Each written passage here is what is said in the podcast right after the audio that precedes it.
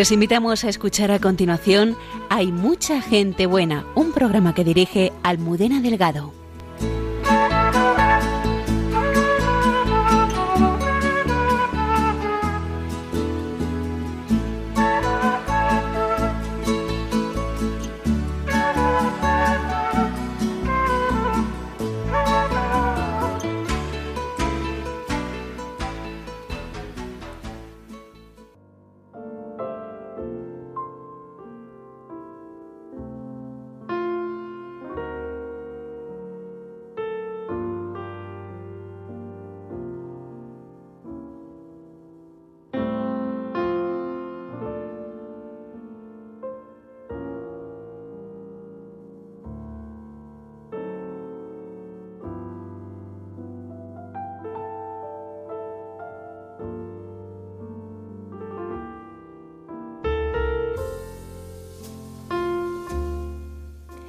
Buenas noches, bienvenidos un viernes más al programa y mucha gente buena aquí en Radio María.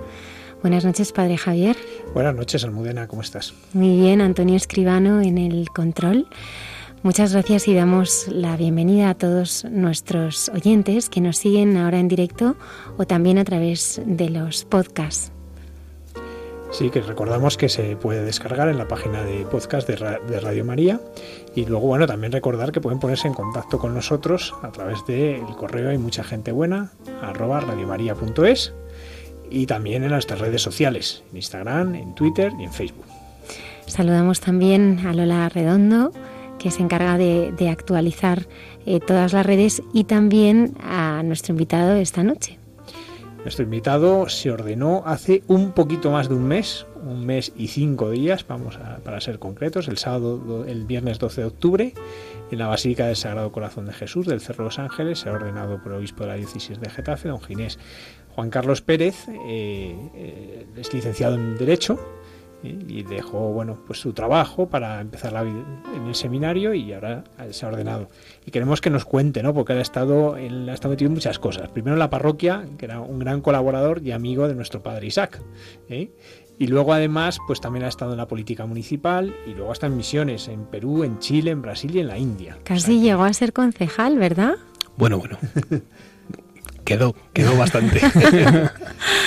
Juan Carlos tú rezas el rosario claro claro que sí. ¿Te ayuda? Muchísimo, sí. La hermana Carmen Pérez eh, hoy nos hablará del, Rosario y en la sección del padre Alberto Rollo. Pues también nos va a hablar de un personaje que eh, Juan Carlos recientemente ha tenido contacto con él, porque es el Beato Karl Leisner, que fue martirizado en el campo de Dachau, en, eh, muy cerquita de Múnich.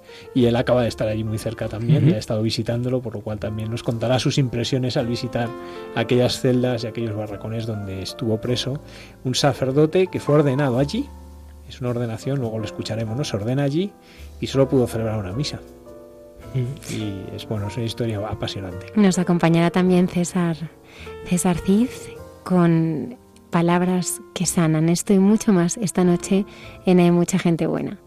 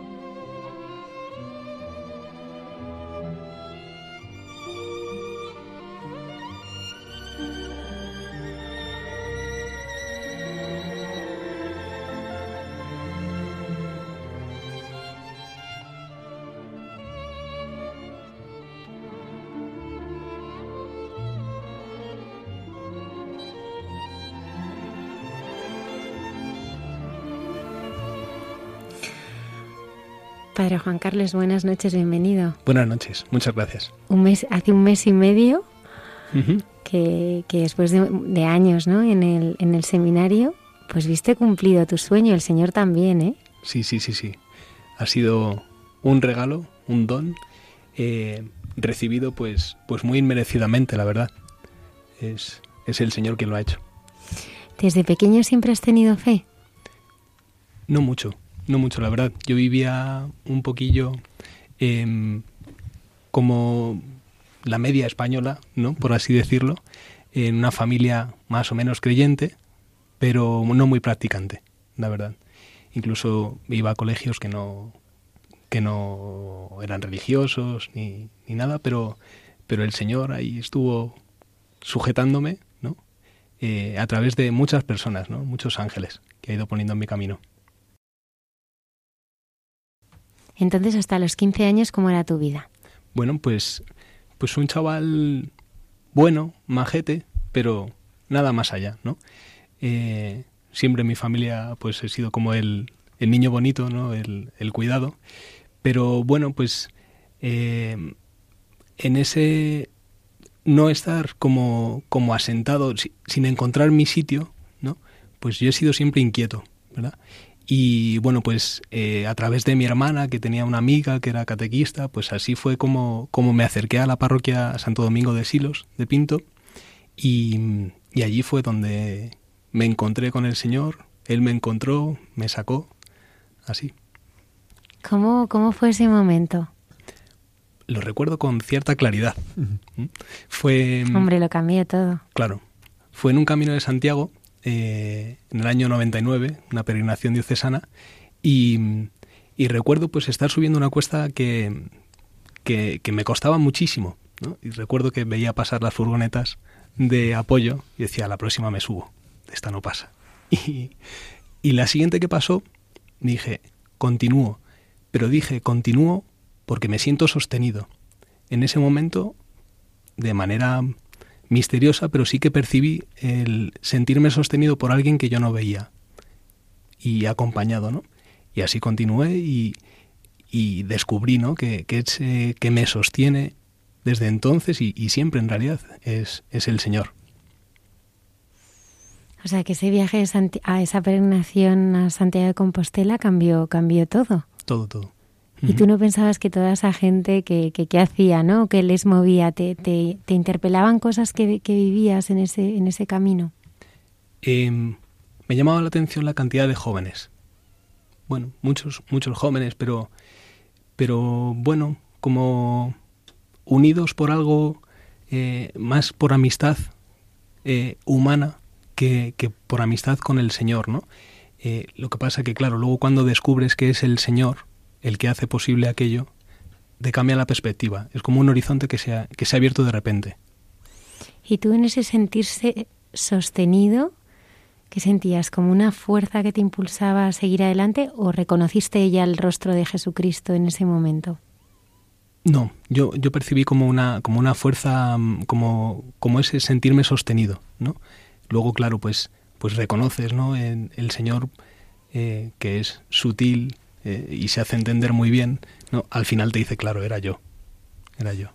¿Y volviste de ese viaje? Volví de ese viaje y eh, en ese viaje pues eh, me sentí pues más vinculado a mi parroquia, más vinculado a mi párroco y, y bueno pues empecé a entrar en la vida de la parroquia. luego ya poco a poco pues fueron añadiendo otros amigos y ya pues vinculado a mi grupo porque al final mi grupo de catequesis es eh, con los que yo he ido creciendo en la fe. Eh, y con ellos ha sido con, con, los que, con mis amigos, con el padre Isaac Parra, ¿no? Pues, pues hemos crecido juntos, ¿no? En, en comunidad. Y, y, las actividades que siempre se nos proponían en la parroquia, pues eso siempre me ayudó. Siempre me ayudó las peregrinaciones, las convivencias, yo creo que mm, la parte más bonita de, este camino ¿no? que, se recorre ¿no? para conocer el rostro del Señor, pues es, es esa intimidad con Él, ¿no? Ese, como tú dices, ¿no? Que, el Señor es tan respetuoso y, tan tan sutil, ¿no? A la hora de, en ese camino, pues caminar a tu lado, ¿no? Y hacerse presente. Y a mí me gustaría preguntarte cómo, cómo fue eh, involucrándote en la vida de la parroquia, pero cómo, cómo empezó a ser tu intimidad con, con el Señor, cómo, cómo era ese camino, pues entiendo la oración y en actividades, pero cómo Él salió al encuentro contigo. Hmm. Pues es, es una cuestión que yo he tardado muchos años en descubrir. Eh, por eso me he sentido como mm, agarrado por el Señor eh, sin que yo lo supiera, ¿no? Ha sido después eh, descubriendo el, verdadero valor de la oración. Por eso decía antes que pues siempre he sido un, buen chaval, ¿no? Pero, pero de ahí a, a, conocer al Señor y, y sentirte llamado a una vida de santidad, va un paso muy grande. Y eso solo lo descubres, yo solo lo he descubierto con la oración. Pues ahí me gustaría que, compartieras eh, cómo es tu oración, cómo rezas tú y cómo se puede hacer silencio ¿no? dentro de uno mismo para darle al Señor la oportunidad de caminar a nuestro lado. Pues reconozco con humildad que es muy pobre, mi oración es muy pobre. ¿no? Em, y también reconozco que pues el paso por el seminario me ha ido, mm, educando en la oración. Uno no, no nace sabiendo orar, ¿no? y es, es un camino que, supongo que se recorre durante toda la vida, ¿no? el, eh, ese trato eh, personal con el Señor, que en el principio pues te parece que se reduce al, al momento en el que estás delante del sagrario, y eso es cierto, ¿no? pero no se reduce a ese momento. Ese es el momento cumbre, ¿no? por así decirlo. Pero luego esa oración se expande, se expande durante todo el día, durante todo el día y toda la noche. Es una de las cosas que, que a mí más me gustan del Señor es que el Señor se hace súper cotidiano.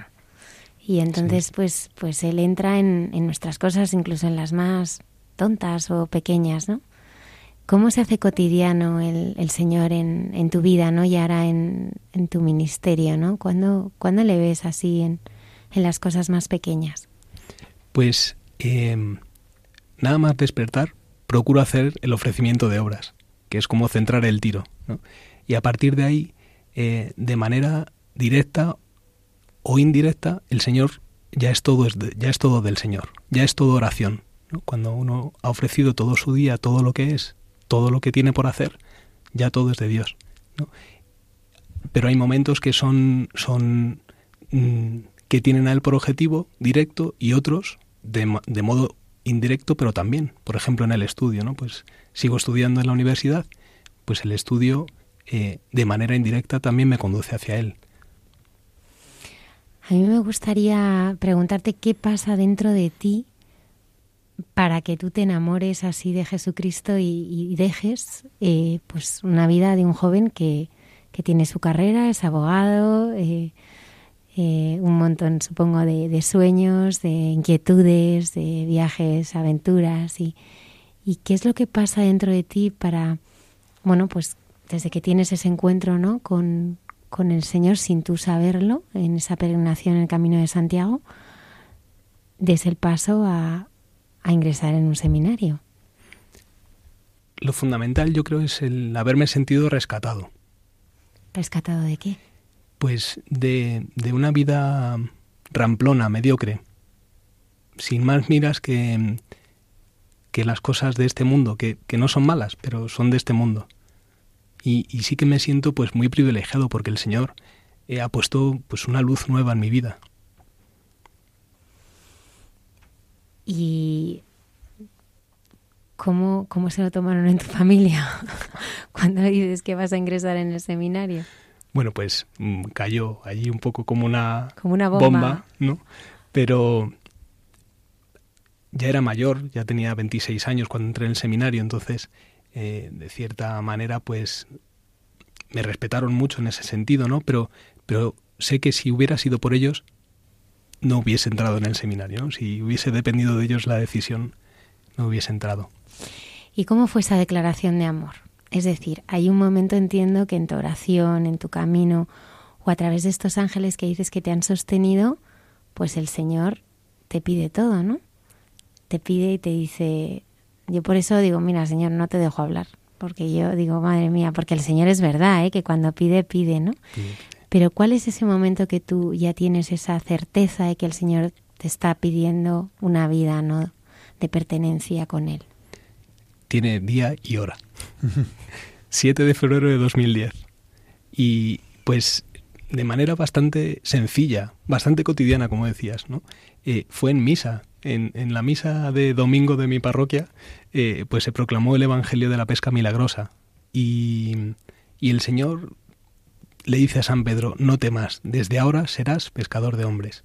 Y eso a mí me, me resonó dentro de mí de tal manera que comprendí en ese momento pues todo mi pasado, mi presente y, y el camino que se me abría. ¿Era el Señor quien te hablaba? Sí, clarísimo. ¿Y tú cómo reconociste su voz? Por los frutos del Espíritu. ¿no? Eh, la paz que yo sentí en ese momento, eh, la alegría, el, el, sentir que todo cuadraba, porque yo estaba en un momento de búsqueda, de, de, búsqueda, no sabía si tenía que estudiar otra cosa, si tenía que buscar otro trabajo, no sabía, ¿no? Pero el, el de repente percibir que todas las fichas se encajaban, que, que todo daba, era, era eso. Era ¿No tenías miedo? No, no tuve miedo. O sea, que saliste de esa Eucaristía y dijiste, allá que voy, sin paracaídas. Sin paracaídas. Fiado en el Señor me meto en la refriega, dice el Salmo. ¿Y mm, ingresaste en el seminario? ¿Con quién lo hablaste? Bueno, ahí, ahí me callé durante unos meses, no dije nada. Eh, y seguías haciendo ahí la vida normal como si no pasara nada, ¿no? Eso es.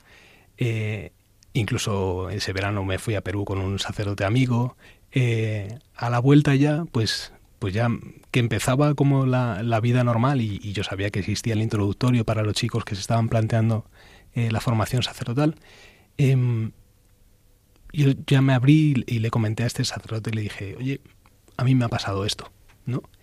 Y con mucha naturalidad él me dijo, bueno, pues vamos a ver si, si es así. Eh, vamos a empezar a, a, ir al introductorio al Cerro de los Ángeles y, y allí, pues con otros chicos, pues pues empieza un camino de discernimiento. Y así fue como... Después de esa fecha tan importante, ¿cómo fue también tu relación con el Señor? ¿Levitabas? ¿Hablabas? ¿Tenías miedo? No mucho, porque mm, en realidad eh, como, como lo que percibí fue esa paz y esa, esa alegría, eh, yo sabía que era eso, ¿no? Entonces, em, con, con sencillez, ¿no? Pues como el que se acerca a su amigo. Eh, era no, no tuve la tentación de salir corriendo ni, ni de buscar otras cosas, ¿no? Porque ya había, ya había probado otras cosas, ¿no? Ya había estado con una chica, ya había estado, ya había hecho mis estudios, ya había trabajado y sabía que eso no era, que era lo que el Señor me había propuesto, ¿no? Juan Carlos, y en aquellos años se ordenan varios de lo que eran de tu parroquia, en esos años anteriores, entre ellos el Padre Isaac. Sí. Eh, ¿cómo, ¿cómo, influyó también en ti el ver, pues eso, cómo primero habían ido al seminario gente con la que habías convivido y luego también pues el ver cómo se empiezan a ordenar eh, pues todos esos que han sido eh, amigos tuyos desde la infancia? Pues eh, ahí, ahí lo que sí que percibí fue cómo el Señor tiene una historia para cada uno, ¿no? Eh, porque cuando mm, los chicos de mi parroquia iban entrando, que pues era cuando tenían 18 o 19 años más o menos, que era la edad que yo tenía, yo veía que el Señor ahí todavía no me había pedido nada. ¿no? Y, y ahora, si, si echo la vista atrás y, y, yo hubiese entrado ¿no? en aquel momento, pues, pues quizá, como no era mi momento, pues quizá no, nunca hubiese llegado a estar hoy aquí con vosotros, ¿no? Pero eh, el ir viendo cómo, cómo, sí que hay personas que, que se entregan, que se abren, eh, que son capaces de ofrecerse, eso siempre me resultó muy llamativo, ¿no? Eh, que se ponen a disposición de Dios a lo que a lo que les pida, me resultó llamativo. Hay una cosa que me parece importante porque yo pienso que la vocación te la da el Señor, ¿no? La vocación sí. a formar una familia, la vida consagrada, ¿no? Y, yo creo que ahora en el mundo que nos movemos acallamos mucho la voz del corazón y nos conformamos. Tú que has vivido lo que es no conocer al Señor, de conocer y darle un sí, ¿no? Aquí estoy, Señor, para hacer tu voluntad. ¿Y cómo te sentías tú antes, ¿no? De, de, de entregarte al Señor por completo, ¿no? O sea, ¿de qué nos alimentamos cuando no estamos haciendo lo que el Señor quiere, ¿no? Y que a veces, porque tú fuiste valiente, ¿no? Pero hay muchas veces que, que, nos disfrazamos, ¿no? Y vivimos tratando de amordazar esa voz interior que nos está diciendo todo el tiempo que, pues, que esto no puede ser todo, que esto no me, no me llena, y, ese vacío, ¿no? y soledad interior que a pesar de estar muy acompañados, en medios profesionales o con un entorno de muchísimos amigos, ¿no? Pero al final, pues, pues esa soledad que, siempre está, ¿no?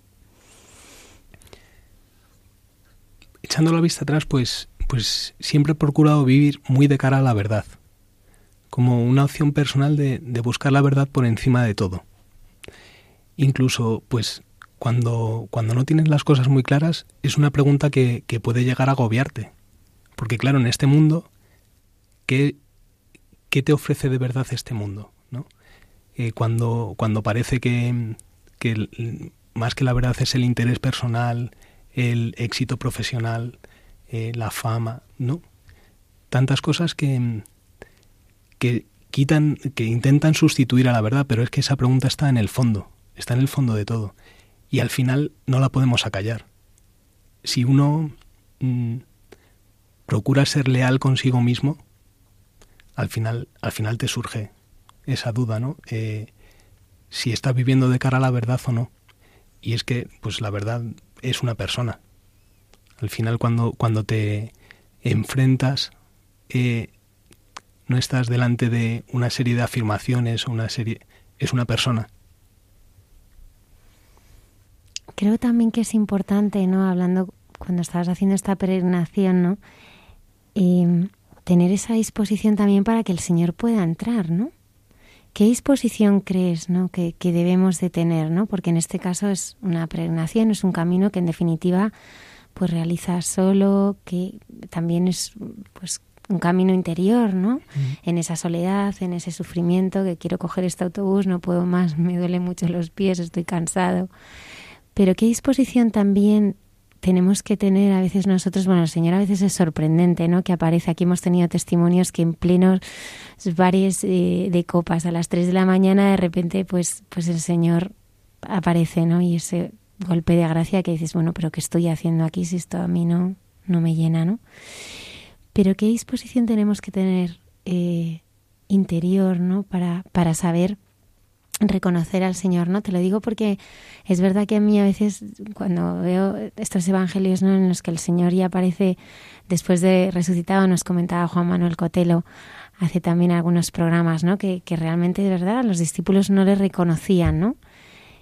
Y a mí me gustaría preguntarte qué disposición tenemos que tener para reconocer al Señor, para no dejarle ir, para para poder eh, entender ¿no? lo que Él quiere de nosotros y, sobre todo saberle escuchar. Yo creo que es importante mm, no querer amordazar a Dios, no querer eh, apretarle y, encajarle en nuestros esquemas. Dios es, es Dios, ¿no? Entonces, em, intentar forzarle a, a, meterle en nuestro molde es al final, al final chirría, ¿no? Porque Em, porque el Señor, pero que también nos puede suceder, eh, ahora como sacerdote también me puede suceder, que venga una persona eh, o que suceda una situación y que porque no entre según mis planes o mis criterios, ya no puede ser de Dios. Pues no, porque Dios va mucho más allá. ¿no? Entonces, simplemente tener la, la humildad de reconocer que uno es criatura y que solo Dios es Dios, eh, te quita muchos prejuicios o, al menos te permite eh, valorar la posibilidad de que Dios hable de una manera que tú no esperarías. ¿Dónde te hubiera gustado a ti encontrarte con él en el Evangelio?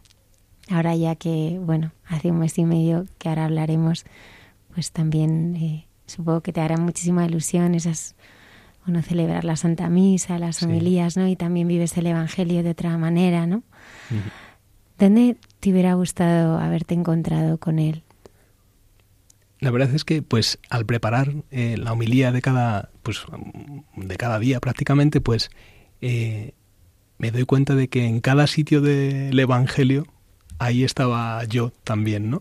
Eh, pero si tuviese que, elegir un sitio, fue el mar de Galilea, que fue donde, donde a mí me, me cogió bregando, ¿no? Y, y, allí fue donde, donde me llamó. ¿Él ha hecho milagros en tu vida? Claro a diario. Pues cuéntanos alguno.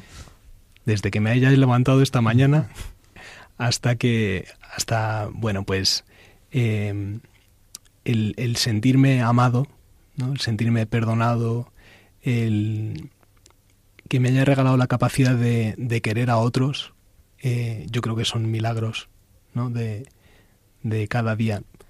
Milagros espectaculares ninguno, pero, pero de ese tipo de milagros cotidianos que, el Señor no para de mm, prodigarnos, pues sí, sí, sí, sí, continuamente.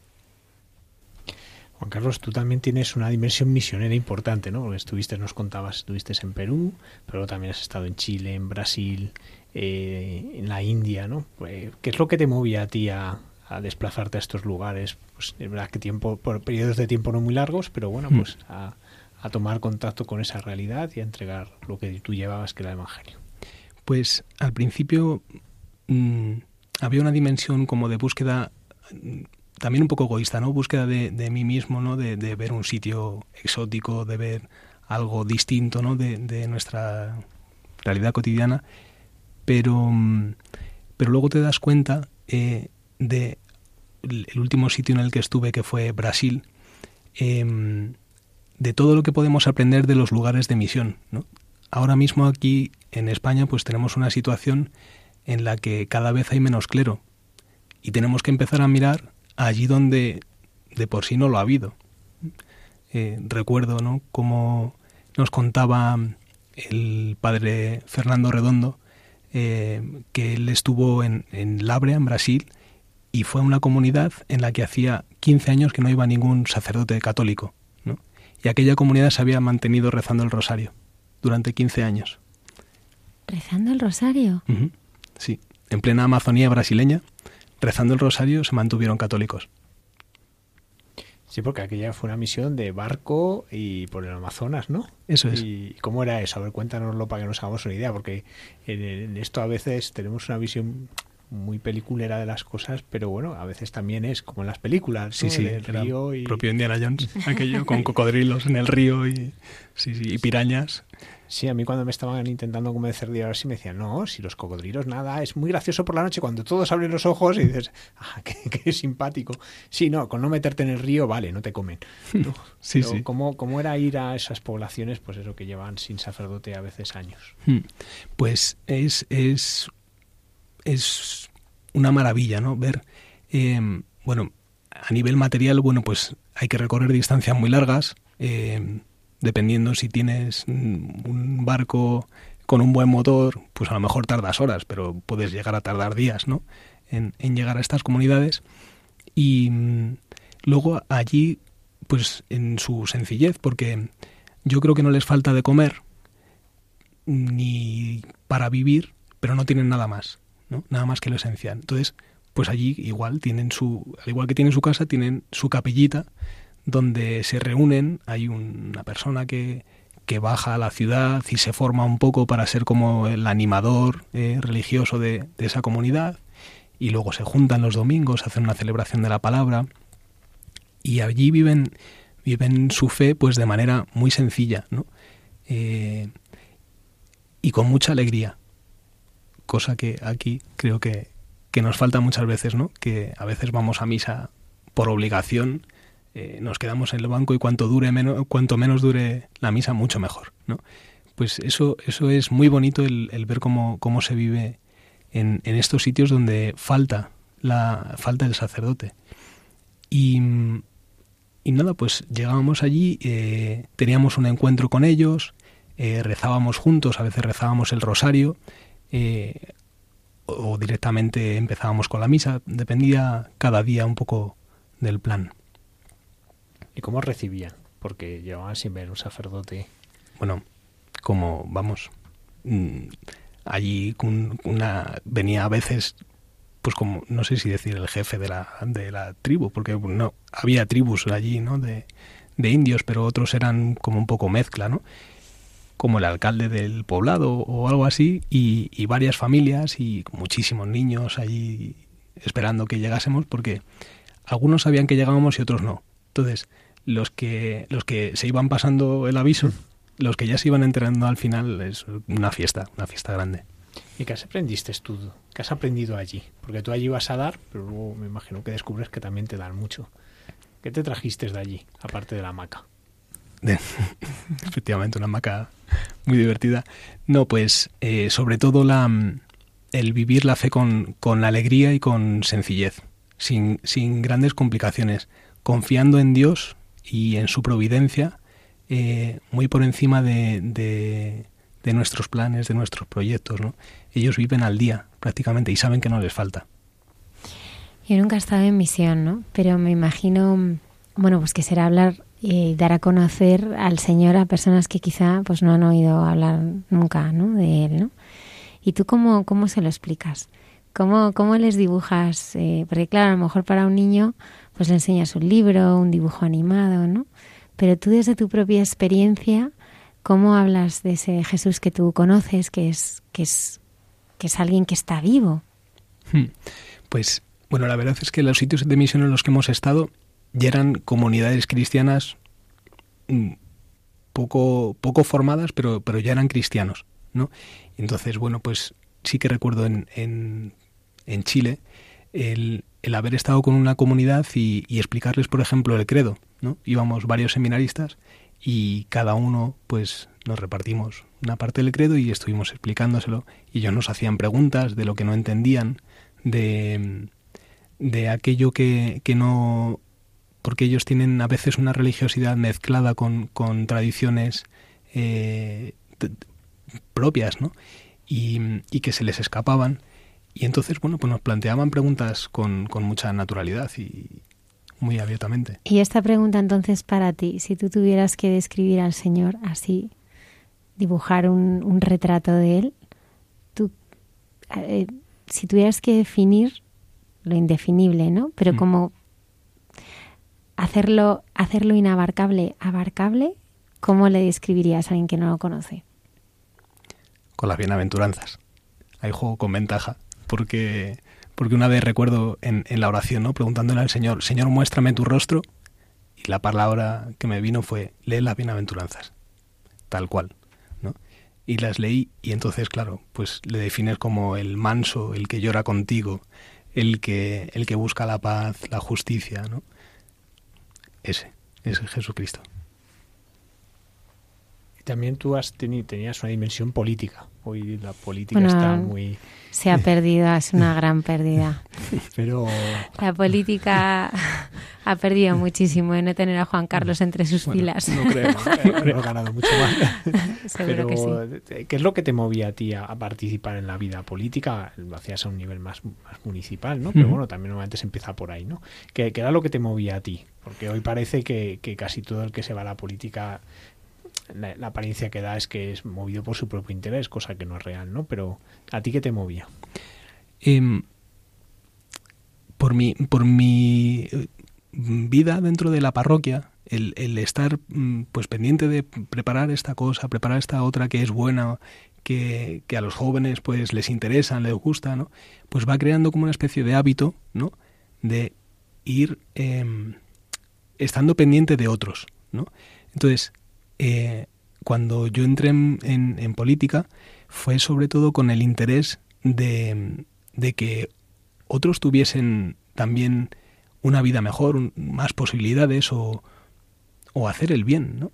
Simplemente hacer el bien, que de hecho, pues es cierto, yo tengo que confesar que eh, con todos los que trabajé no tengo ni la más remota sospecha de ninguno de ellos y más bien al contrario, ¿no? Que han sido, incluso entre ellos hay personas no creyentes, pero personas que se han interesado por los demás sinceramente, ¿no?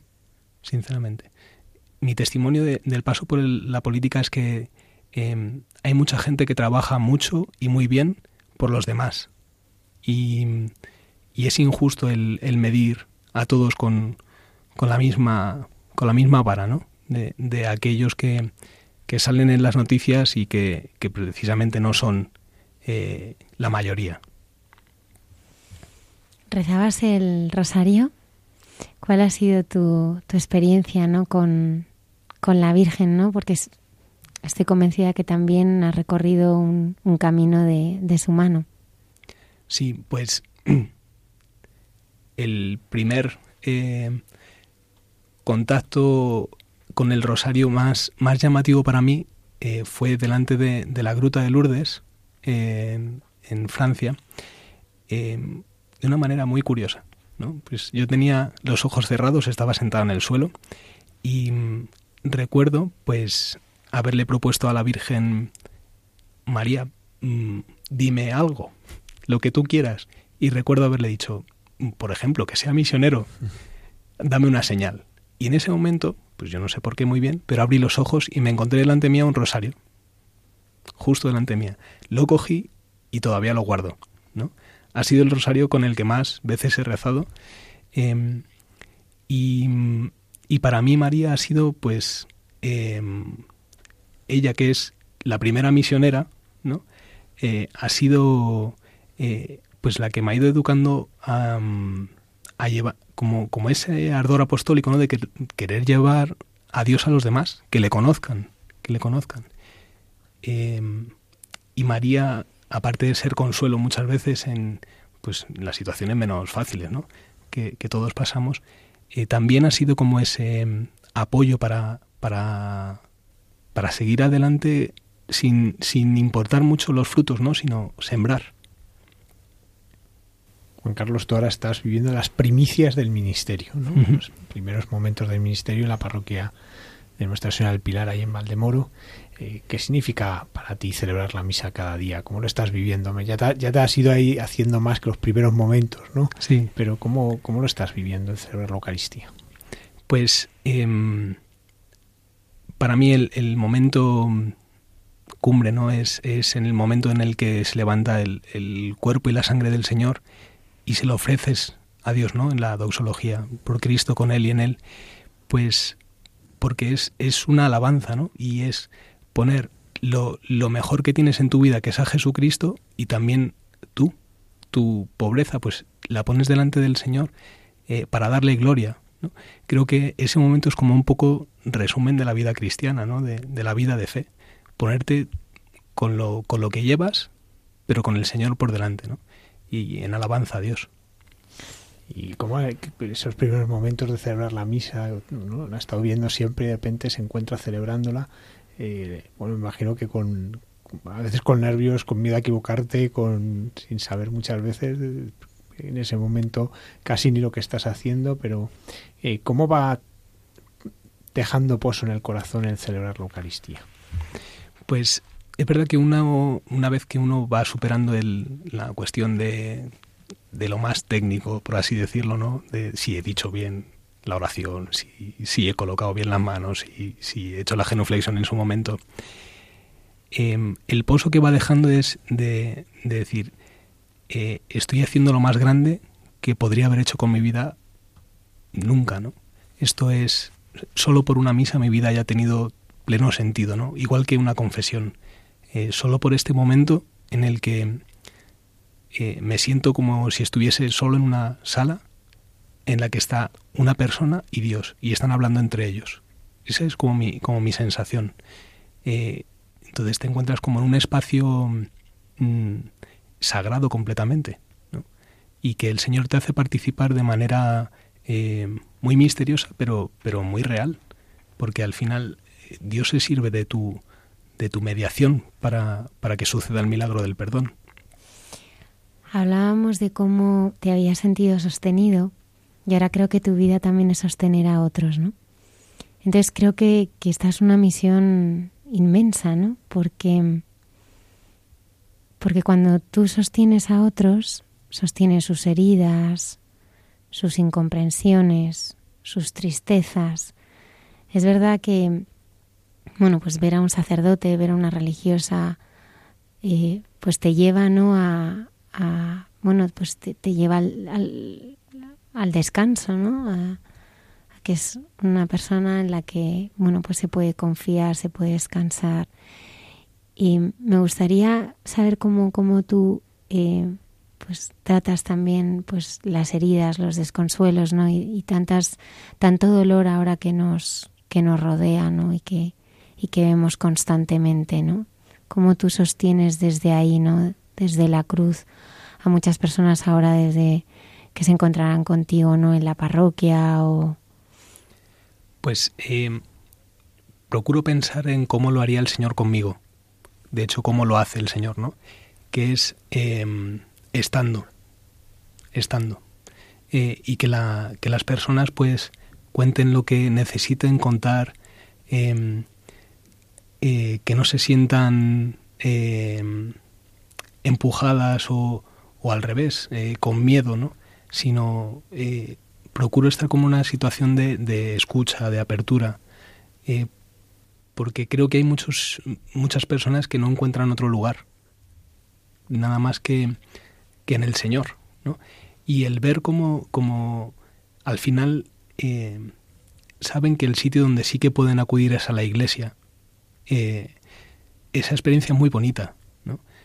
porque al final, pues lo que decíamos al, principio, ¿no? En, en, el fondo de la conciencia sabes que solo Dios, ¿no? Solo Dios es el que te sostiene, el que, el que está. Y, el, y cuando ya lo has probado todo, cuando ya estás de vuelta de todo, la gente va a la iglesia, va a la iglesia porque es donde encuentran cariño, escucha, apoyo. Es lo que... Y luego pues a veces, a veces eh, nos sucede que vamos con la, con la respuesta por delante a lo que nos están diciendo. ¿no? Eh, me están hablando y ya estoy pendiente de que le voy a responder. Pues ese, eso que es una especie de tentación sí que procuro eliminarlo. ¿no? Eh, escuchar, escuchar, porque es lo que el Señor hace. Y luego dejarnos en manos del Espíritu, que Él nos guíe, ¿no? Pues a veces basta una palabra muy sencilla y la persona se siente muy querida, se siente muy consolada. ¿Qué respuesta le das al dolor de las personas a veces cuando pues no encuentran ese sentido, ¿no? Eh, y a veces también es nuestra falta de vida interior, ¿no? Pero, pero la vida la vida nos ahoga, la vida nos, nos puede, ¿no? qué, respuesta desde tu experiencia le das al dolor, ¿no? De las personas que puedan acudir a ti. Mm, procuro evitar la respuesta simple, simplona, de decir, bueno, será por un bien mayor, ¿no? Si Dios te... Eso es verdad, eso es verdad, pero la, pero la persona necesita, yo creo, em, verse acompañada en su dolor, a veces no buscan una respuesta, una receta ya preestablecida, sino sentirse acompañadas. Y, y cuando pues cuentan un problema serio, ¿no? Pues eh, muchas veces digo, pues yo es que tampoco sé eh, qué decirte, ¿no? Pero sí sé que Dios te quiere y que Dios te ama. Y, que esto que ahora mismo no comprendemos tiene un motivo, tiene un motivo que en el cielo pues se nos revelará. Y ahora pues eh, tenemos que estar abiertos ¿no? a, la fe, a la esperanza, que, el Señor va por delante. Eh, saber que, el Señor ya ha cargado con, el, con la cruz y que, ya lleva, que el, yugo suyo es llevadero y su carga es ligera.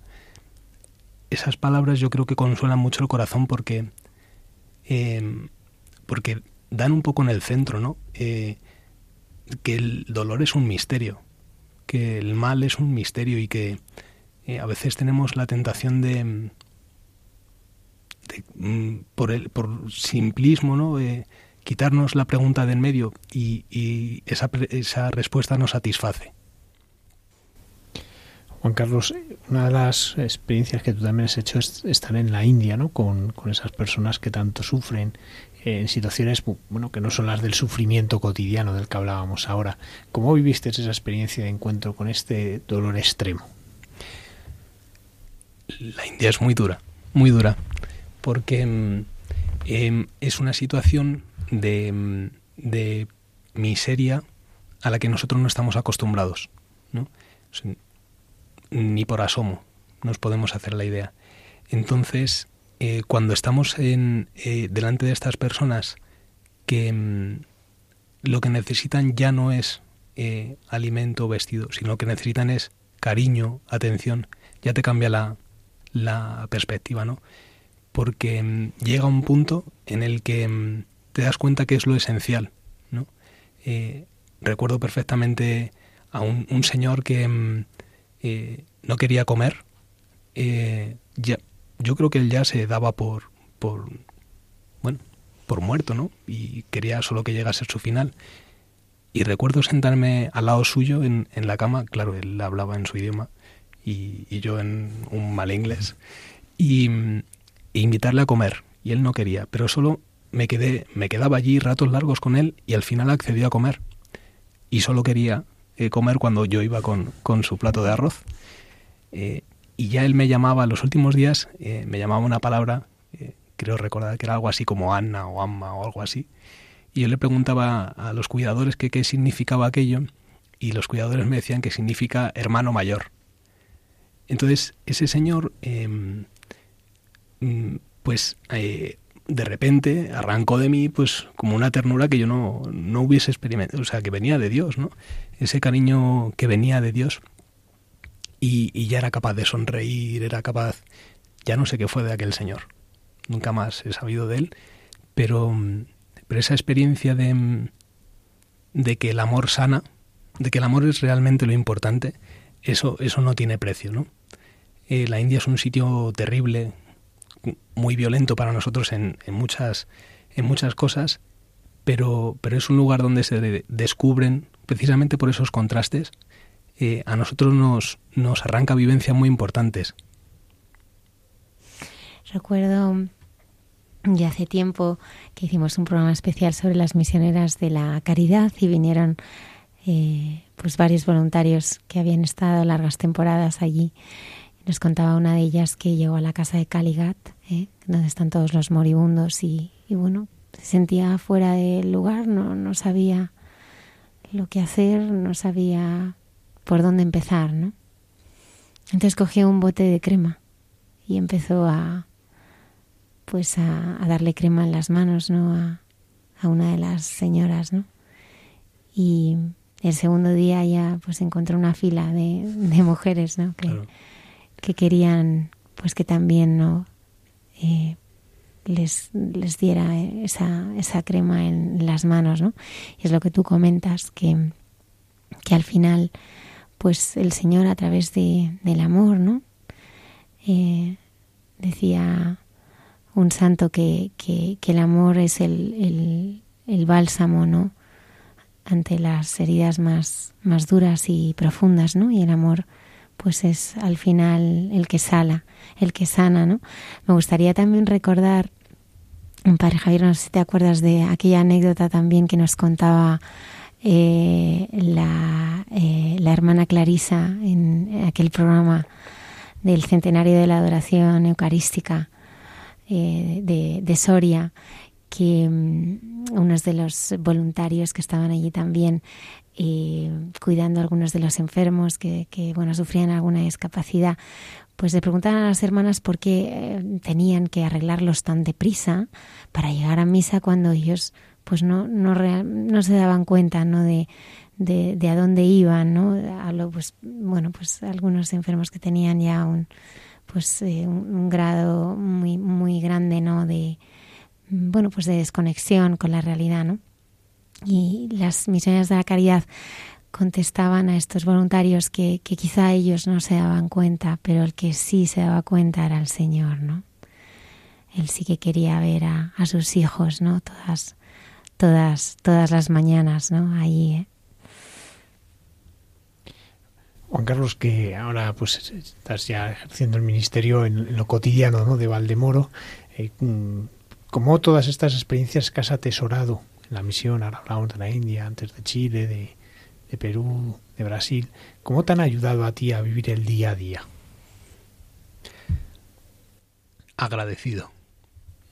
La, yo creo que es de las experiencias más bonitas em, que he ido pues, pues recabando ¿no? en, en, en toda mi vida es que, que, todo me ha sido regalado. ¿no? Y entonces el, el vivir ahora sí, em, como con esa conciencia de, de, que todo es don, em, ahora quiero que todos lo conozcan, ¿no? Y, y esa es como mi misión, ¿no? Personal, ¿no? Que, que todos conozcan el, el, don de Dios.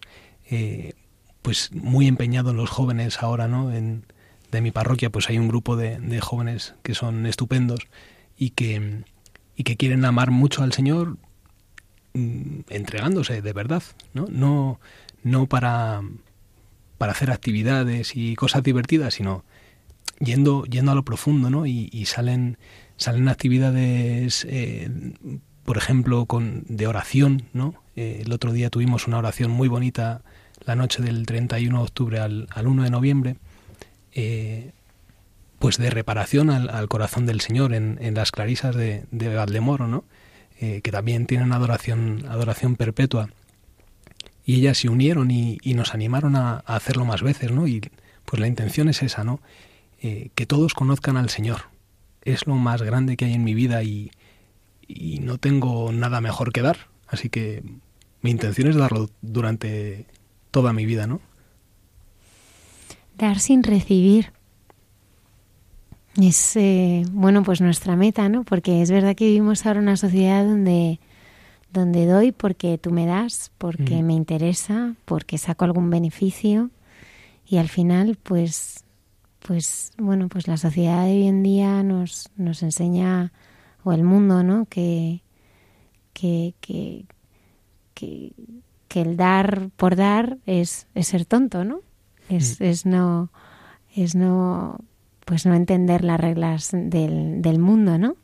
Y a ti qué, qué es para ti o qué significa el desgastarte todos los días, ¿no? Muchas veces sin recibir nada, ¿no? Porque yo entiendo que muchos días, pues a lo mejor esos frutos, pues, pues no los ves, ¿no? Pero tú los sigues dando. Sí, pues porque porque el Señor me lo ha dado primero. Entonces, eh, si fuera algo, si yo lo que intentase dar es algo mío, se habría agotado hace ya mucho tiempo, ¿no? Sin embargo, como, como es al Señor, el Señor es siempre nuevo y el Señor es siempre sorprendente, ¿no? Y cada día, pues, se inventa algo para, para cada uno, ¿no?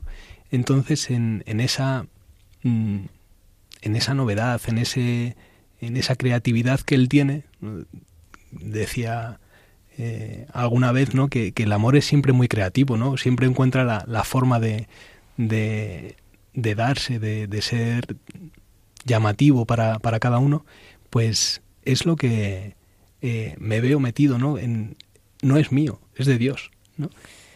A mí lo que me parece fantástico, bueno, aparte de la Eucaristía, ¿no? Pero lo que me parece increíble es, es vuestra, bueno, pues el, el, don que tenéis, ¿no? De perdonar los pecados, ¿no? O sea, es que cuando vas a confesarte, ¿no? Cargado de tantas cosas, ¿no? Y de repente, pues, pues tenéis la gracia de Dios, ¿no? Para, para perdonar, para borrar, para, como tú decías, ¿no? Para hacerlo todo nuevo, ¿no?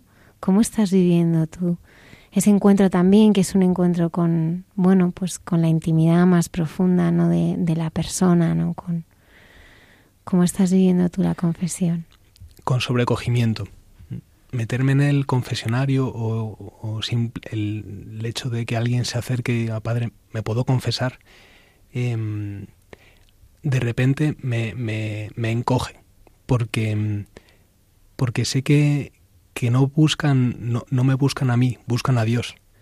Es a Dios a quien buscan en mí, es eso lo que, lo que me impresiona mucho y, saben que, que en mi debilidad y en mi pobreza Dios hace, hace su obra grande, ¿no? eh, insisto muchas veces ¿no? en que la oración de absolución perdona los pecados y concede la paz. Dice eso, ¿no?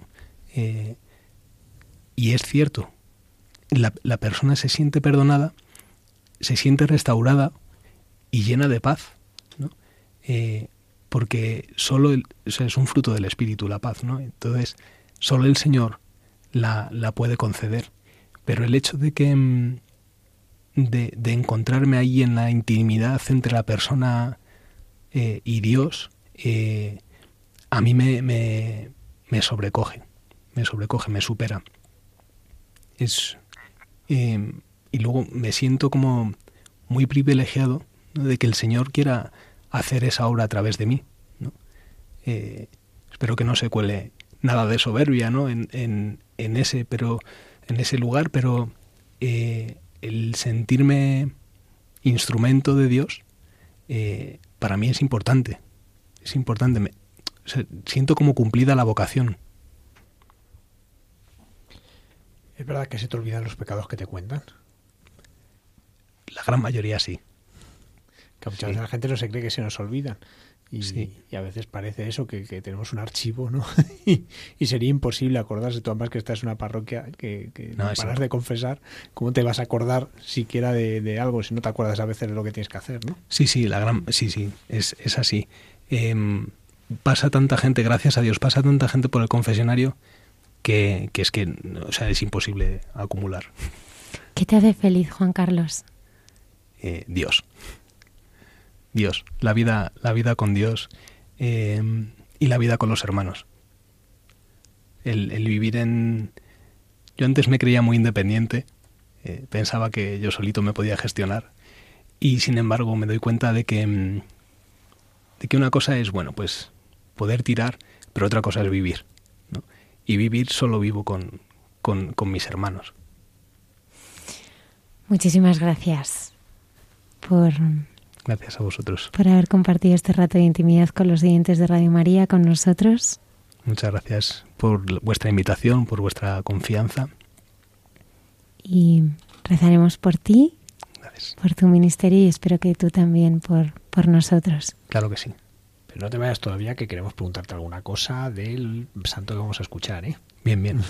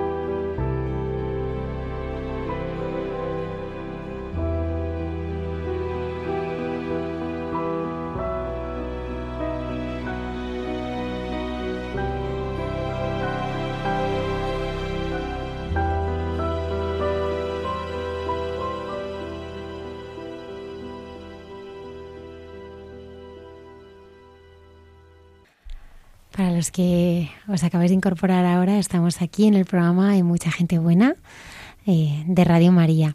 El padre Alberto Rollo nos trae cada semana su sección Santos de Andar por Casa. Juan Carlos, ¿a qué no sabes de quién vamos a hablar hoy? No, todavía no. De Karl Leisner, que fue eh, ordenado en el campo de concentración de Jau, que tú has estado hace poquito con una con un grupo de sacerdotes.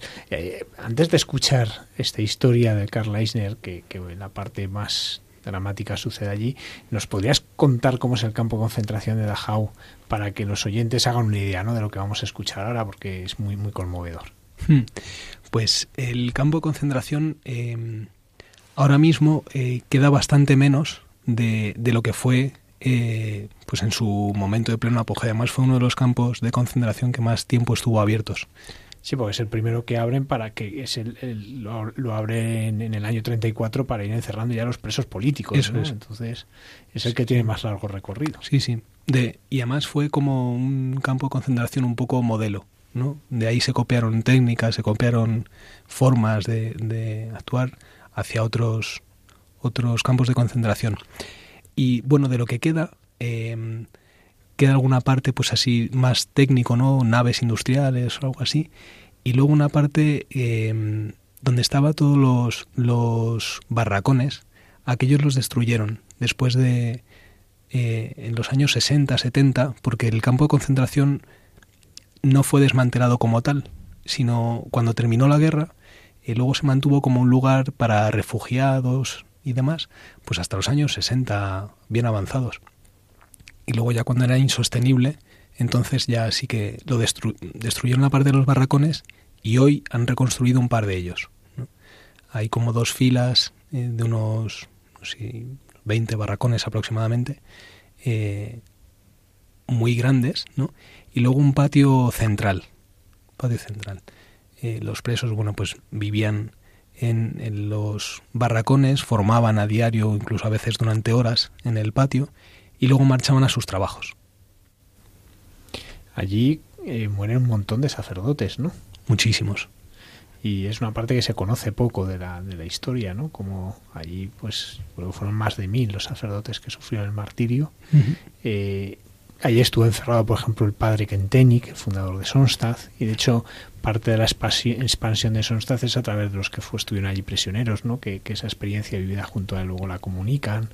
Y, de hecho, yo creo recordar que hay una habitación en la que están todos los, los religiosos ¿no? que estuvieron allí de distintas religiones, ¿no? porque luego cuando hablemos de Karl Eisner, pues recordaremos cómo en su ordenación se volcaron hasta los judíos, ¿no? Por, por acompañar, ¿no? Sí. Eh, pero tú cuando estás allí, ¿qué, ¿qué, sensación, ¿no? Porque es lo que me gustaría intentar transmitir, ¿qué sensaciones transmite aquel lugar? Es un lugar mmm, duro, ¿no? Eh, el saber, eh, el horror que allí sucedió, ahora mismo, bueno, pues si no dicen qué sucedió, pues a lo mejor uno no se hace mucha cuenta de aquello, ¿no? Pero pero el ir pasando entre los barracones y incluso en el crematorio eh, es un lugar em, impresionante, pues, eh, de hasta dónde puede llegar el mundo sin Dios, ¿no? Eh, cuando uno hace la visita guiada, hay personas que le van contando, pues, em, esto era una especie de cámara de gas a pequeña escala, aquí les hacían desnudarse, dejar todas sus pertenencias, que eso significa despojar casi de la dignidad, ¿no? una vez que dejan todo lo suyo y les rapan la cabeza, pasan a ser un número que les tatúan en el brazo y, y ya está, ¿no? Eh, parece que solo cuentan ya para, para Dios. Bueno, pues vamos a, a escuchar eh, una vez más al padre Alberto Rollo, que es consultor para las causas de los santos, y una vez más nos trae a, a uno de los santos, ¿no? De estos santos que vamos conociendo y que, nos va presentando.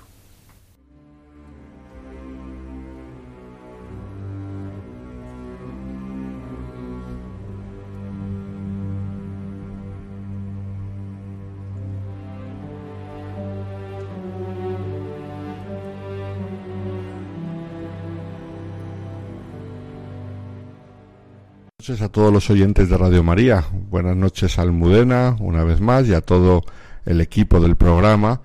Con vosotros el sacerdote Alberto Rollo, de la diócesis de Getafe, para hablar de los santos de andar por casa y concretamente de los santos jóvenes. Algunos ya beatificados, otros en proceso de canonización. Vemos cómo los jóvenes son capaces de responder a la fe con grandísima generosidad y también a la vocación. De hecho, este es el caso del joven que vamos a presentar hoy, un joven sacerdote, ordenado en un lugar que podríamos considerar bastante poco propicio para una ordenación sacerdotal. Y sin embargo fue así. El beato Karl Leisner, alemán, ordenado de sacerdote en el campo de concentración de Dachau, en plena guerra mundial y en pleno dominio nazi en Alemania. Un caso interesantísimo y único en la historia, como vamos a ver. ¿Quién era el joven Karl Leisner? Pues fijaos, había nacido en el seno de una familia alemana católica en 1915 y teniendo una buena formación religiosa desde temprana edad sintió la llamada al sacerdocio y por lo tanto entró en el seminario diocesano de Múnich cuando tenía 19 años. También por aquel entonces se unió al movimiento apostólico de Schoenstatt, al que perteneció hasta su muerte. Para los que no lo conocen, pero imagino que la mayoría lo conocéis, el movimiento de Schoenstatt fue fundado por un sacerdote alemán, el padre Kentenich, que está también en proceso de canonización y que ha florecido este movimiento mucho en Alemania y en otros países de Europa y de América. Un movimiento laical, sacerdotal, también tiene consagradas, es un movimiento que busca la unión con Cristo a través de su madre, Nuestra Señora. Pues entonces, hasta aquí, juventud de un seminarista normal. En 1969 fue ordenado diácono, pero aquí empezaron sus problemas porque enfermó de tuberculosis y tuvo que ser internado en un hospital en el cual estuvo varios meses. Y ocurrió que, estando en el hospital, en una conversación con un compañero de hospital, se le ocurrió criticar a Hitler. Y el que lo oyó le denunció a la Gestapo. Y entonces fue detenido, una vez ya que había salido del hospital, le detuvieron la policía secreta nazi, lo llevó a una cárcel en la ciudad de Friburgo y el 14 de diciembre de 1941 los nazis lo enviaron al campo de concentración de Dachau, que como sabéis es un campo de concentración a las afueras de la ciudad de Múnich. Es un campo en el cual hubo unos 2.000 sacerdotes católicos prisioneros, de los cuales más o menos murieron la mitad, unos mil y pico, y murieron a veces ejecutados, a veces por enfermedades, por debilidad, también hubo una epidemia de malaria en la cual murieron muchos sacerdotes, como mucha gente del campo de concentración. Y tenía una particularidad ese campo de concentración y es que la Santa Sede luchó mucho para que el régimen nazi mm, concentrase a todos los sacerdotes en un mismo campo de concentración. Había sacerdotes alemanes, sacerdotes franceses, holandeses, polacos, de distintas nacionalidades, que se enfrentaban al régimen que según Alemania iba conquistando países, pues ellos, defendiendo los derechos humanos, eh, se enfrentaban contra el absolutismo nazi. Entonces la Santa Sede, con su diplomacia, luchó para que pudiesen estar en el mismo campo de concentración y reunidos y apoyarse mutuamente. Y de hecho se consiguió. Y en el campo de concentración de Dachau también que es el que eligió el régimen nazi para llevar a la mayoría de los sacerdotes, no olvidemos que no todos acabaron allí, porque hubo otros que fueron llevados al campo de exterminio, por ejemplo, de Auschwitz, pero la inmensa mayoría fueron a Dachau. Entre 1968 y 1945 recibió a 2.579 sacerdotes, de los cuales 1034 fallecieron. A ellos se le dedicó un par de barracones, concretamente el famoso barracón 26, en el cual se permitió tener una capilla y los mismos presos hicieron un tabernáculo, hicieron un altar, hicieron un crucifijo para que ahí se pudiese tener al Señor y entonces por turno iban celebrando los sacerdotes, pero claro, era imposible, según las costumbres de aquella época, en la cual la concelebración no era tan extendida, pues era imposible que todos fueran celebrando uno por uno cada día. entonces pues tomaban turnos, pero por lo menos tenían adoración al Santísimo, tenían la comunión todos los días y en ese barracón acabó también el beato Karl Leisner. Era diácono y tenía muy mala salud como fruto de aquella tuberculosis que había padecido y entonces todo su sufrimiento era la posibilidad de que por mala salud lo llevasen a la enfermería y allí acabasen con él. Era algo muy normal en estos campos. Aquellos que no podían trabajar, aquellos que manifestaban una enfermedad grave, pues directamente se los cargaban en la enfermería. Después también tuvieron un horno crematorio en el campo de Dachau, como se puede visitar hoy en día. Pero él tuvo la suerte que él atribuyó siempre a la intercesión de la Virgen Santísima, que a pesar de su mala salud, no repararan en él los guardias del campo y pudiese hacer una vida más o menos normal. Y ocurrió que en el año 1944, en el mes de septiembre, llegó como prisionero al campo de concentración un obispo francés de la diócesis de Clermont-Ferrand, Monseñor Gabriel Piguet, y entonces, teniendo un obispo en el campo de concentración, al joven Karl se le ocurrió la posibilidad de ser ordenado sacerdote, ya que era diácono. Pero claro, era una complicación grandísima, porque según las reglas canónicas mm, necesitaba permiso de su ordinario. De hecho, el obispo de Clermont-Ferrand le puso como única condición para ordenarle el permiso de su obispo, las dimisorias de su obispo. Y esto fue toda una aventura, una aventura del amor de Dios, pero una aventura muy difícil y muy arriesgada para conseguir aquel permiso. Resulta que en el campo de concentración había siempre algunos presos que iban a la ciudad de Múnich a vender frutas y verduras que habían cultivado en el campo de concentración. Y entonces, a través de estos presos que salían a vender frutas y verduras, se consiguió contactar con una chica que era de confianza de Múnich, que le llevó la carta al arzobispo de Múnich y devolvió unos días después la carta con el permiso del arzobispo de Múnich. Y una cosa curiosa, para que veáis las vueltas que da la vida, esta chica que ayudó a todos estos trámites, después se hizo religiosa al acabar la guerra y vivió toda su vida como religiosa.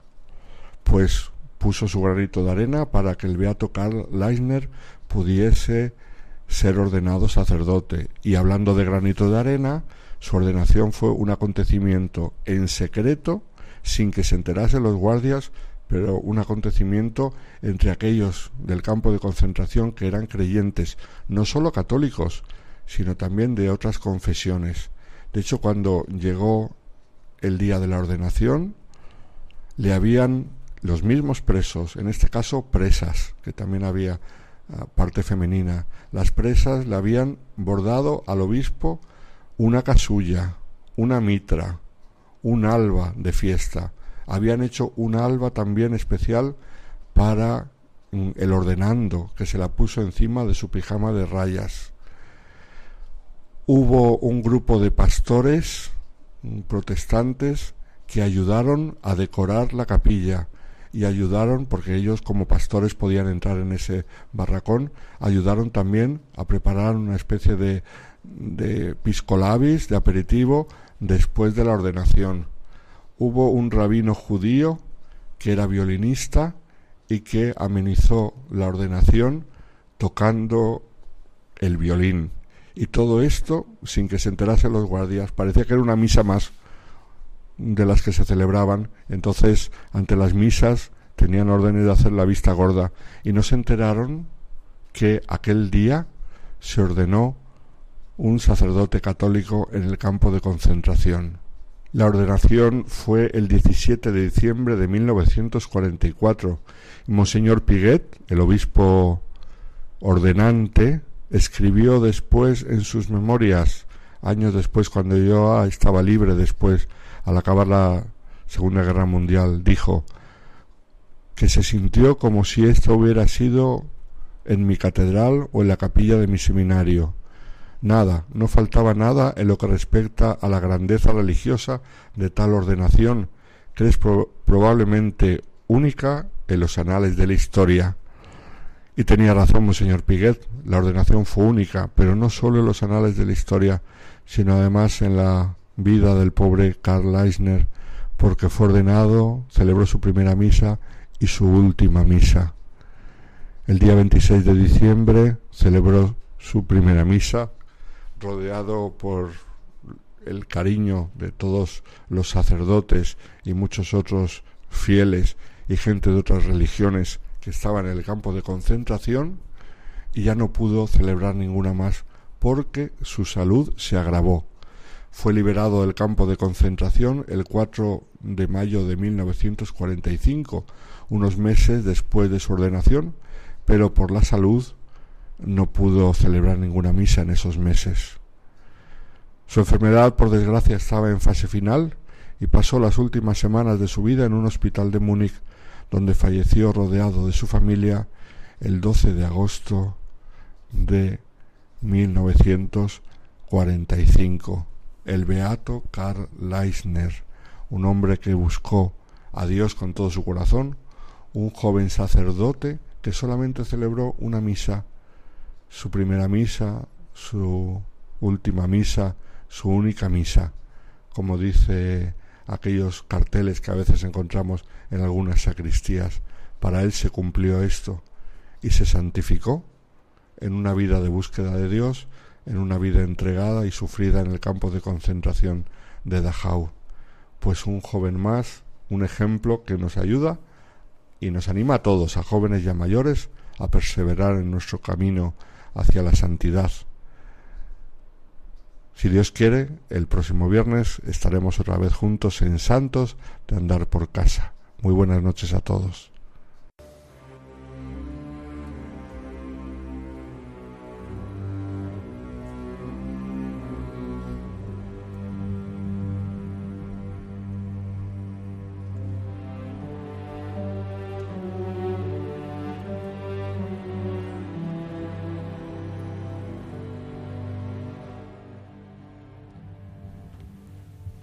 Como si fuese tu primera misa, tu última misa, tu única misa, ¿no? Eso fue, se cumplió con Karl Eisner. Solo celebró una misa. Eh, tú me imagino que como todos los sacerdotes de Getafe tendrás tu eh, maderita que pone esto, que nos lo regalan las carmelitas, con esa frase que repetía tantas veces la Madre Maravillas. Tú cuando recién ordenado estás viviendo eso en el campo de concentración y escuchas esto, ¿cómo, cómo lo viviste? Pues quizá pues como, como lo que comentábamos antes, ¿no? Que mm, como una vida cumplida, ¿no?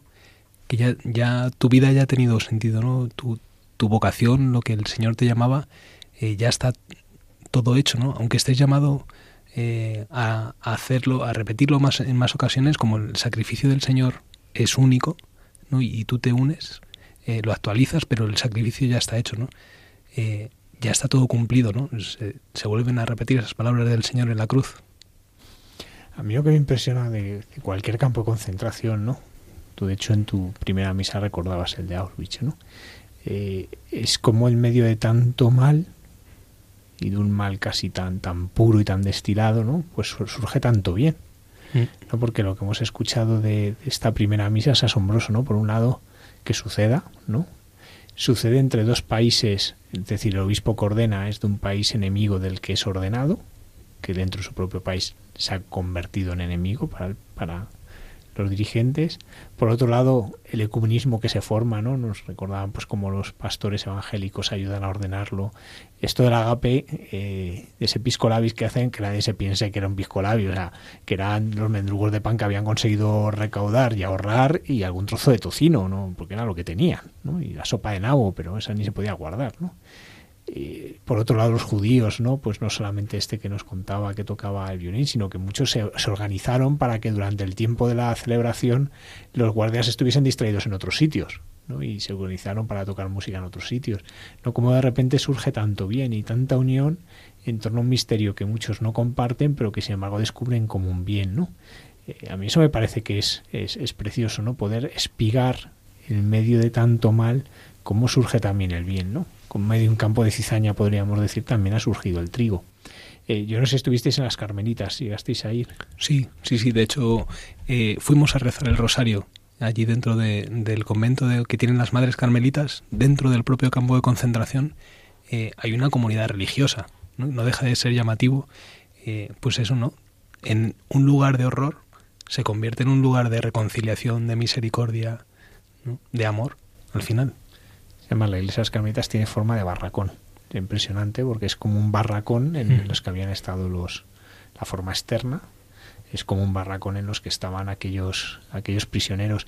Cuando uno lea está, está escrito no eh, una, las memorias de uno de los sacerdotes que estuvo en Dachau no algunas de las cosas que les hacían eh, buscando despersonalizar no eh, buscando que uno pierda toda dignidad. Una de las cosas que cuenta es como si si no hacían bien la cama y la cama era un jergón de paja eh, y luego pues a modo de almohada una cosa horrorosa, pero si no ponían bien las cosas, si no estaban bien cuadradas, iban con una regla y si no estaba cuadrado, todos los colchones los sacaban fuera, los de todo el barracón, los tiraban al barro para que lo volviesen a tener que hacer, ¿no? O sea, cosas así como dices, que, qué manera de... Eh, ya no son solo las palizas o las torturas, que, que en el que además en Dachau las ves porque te las explican, ¿no? Y ver los sitios donde los torturaban eh, sino esa tortura cotidiana, ¿no? Y, sobre todo la tortura del hambre, ¿no? Y del luchar por, un, por una patata podrida, por ejemplo, ¿no? O sea, como es un lugar pensado para destruir a la persona. Y como en medio de esa destrucción, pues todavía hay personas que, que no pierden su, su fe y no pierden su fe también, tampoco en la humanidad, ¿no? Y, eso es, es, impresionante. Es verdad que eh, los campos de concentración hemos visto muchísimas películas, pero yo creo que nadie se hace, ni las películas te hacen consciente, ni las que están fenomenal hechas, como la lista de Schindler, no te hacen idea de, hasta qué punto es el horror de un campo de concentración. Yo no sé si tú has visto el noveno día. Sí, sí, sí. El noveno día habla de un sacerdote del campo de concentración de Dachau, ¿no? Es una película impresionante, incluso sea la crucifixión de un sacerdote. O sea, una de las muchas torturas que, que, que, uno ve. Cuando tú ves eso y ves esa entrega sacerdotal, eh, a ti, ¿cómo te reclama? Pues eh, nosotros vivimos en un mundo en el que probablemente no nos suceda, ¿no? A día de hoy, pues parece un poco lejano, ¿no? Que, que pueda llegar a una situación parecida, ¿no? Pero, pero es mm, mucho más sutil, ¿no? Aparentemente, ¿no? Externamente puede que no, pero, pero el, el demonio, el mal sigue presente y sigue eh, actuando, ¿no? Y, de manera, pues, un poco torticera, también eh, eh, te, reclama el, vivir entregado del todo, ¿no? Eh, porque si no te lleva por delante. Si, si no, uno no vive, pues, en lo cotidiano, ¿no? En, en, en lo que tienes que hacer. poco a poco el demonio te va llevando a, a su terreno hasta que, bueno, te hace vivir en, en una mediocridad que era yo creo al final eh, la mediocridad te, te, conduce a dejarte, ¿no? Que era lo que pretendían en muchas ocasiones en, en los campos de concentración, ¿no? Eh, un filósofo, Gabriel Marcel, ¿no? Lo llamaba técnicas de envilecimiento, ¿no? Que la persona deje de ser persona. Era lo que pretendían los, los verdugos en, en los campos de concentración. Y mm, si, si uno se deja, si uno y, realmente hace falta, hace falta mucha gracia de Dios para mantenerse ahí, ¿no? Entonces el sacrificio del sacerdote, eh, pues ahí se concreta sobre todo en, en el ofrecerse, en el decir, Señor, pues yo ya no puedo celebrar la misa o yo ya no puedo eh, mm, confesar tan abiertamente como lo hacía antes, ¿no? Pero, pero mi vida ofrecida es lo que hace que tenga sentido. Mm, recordando mm, hace muy poquito no a Juan Manuel Cotelo con, hablándonos del perdón no yo creo que, que en el perdón también entra el Señor no porque perdonar todo esto pues es muy difícil no entonces él decía que cuando no podemos perdonar hay que ir a un supermercado comprar dos botellas de champán descorcharlas y decir yo no puedo no pero me he dado cuenta que no puedo pero voy a pedirle a quien todo lo puede que me ayude a, perdonar.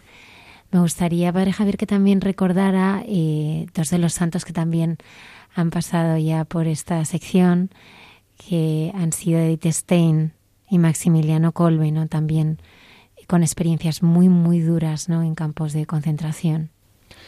Sí, es que hay un, buen montón de santos de los campos de concentración nazis. Eh, muchos no se conocen, sobre todo los que son beatos, porque su celebración es más local, ¿no? Eh, recientemente celebrábamos al Beato Rupert Meyer, que supongo que habréis estado en la tumba, es impresionante, la tumba está en Múnich. Eh, este sacerdote es de los primeros que habla contra Hitler es de los primeros que se enfrenta a Hitler, porque directamente iba a sus mítines en las, en las cervecerías de Múnich y se enfrentaba a él y le decía eso es mentira y, discutía con él, ¿no? Y él estuvo también en campo de concentración, lo que pasa que él había sido héroe en la guerra en la Primera Guerra Mundial, en la Gran Guerra, que decían ellos, ¿no? Y como alguien condecorado en la Gran Guerra iba a permitir que muriese en un campo de concentración. Entonces le mantuvieron con vida y de hecho muere el Día de Todos los Santos del, del año 45, al poquito de acabar eh, la guerra, ¿no? Y allí en Múnich, pues eh, cuando uno va, ¿verdad? Eh, la cantidad de gente que hay siempre rezando. Es impresionante. está allí en la iglesia de los jesuitas y es impresionante. Pero bueno, junto a él hay otros muchos y además en torno a esto hay como un ecumenismo de los mártires, que eso es muy bonito, del que el Papa ha hablado algunas veces, ¿no? Y Juan Pablo II hablaba muchas veces de ello, el ecumenismo de los mártires, ¿no? Porque muchos de estos fueron sacrificados junto a pastores evangélicos, ortodoxos, es decir, que eh, en torno al martirio, cómo eso les unía, y eso impresiona mucho.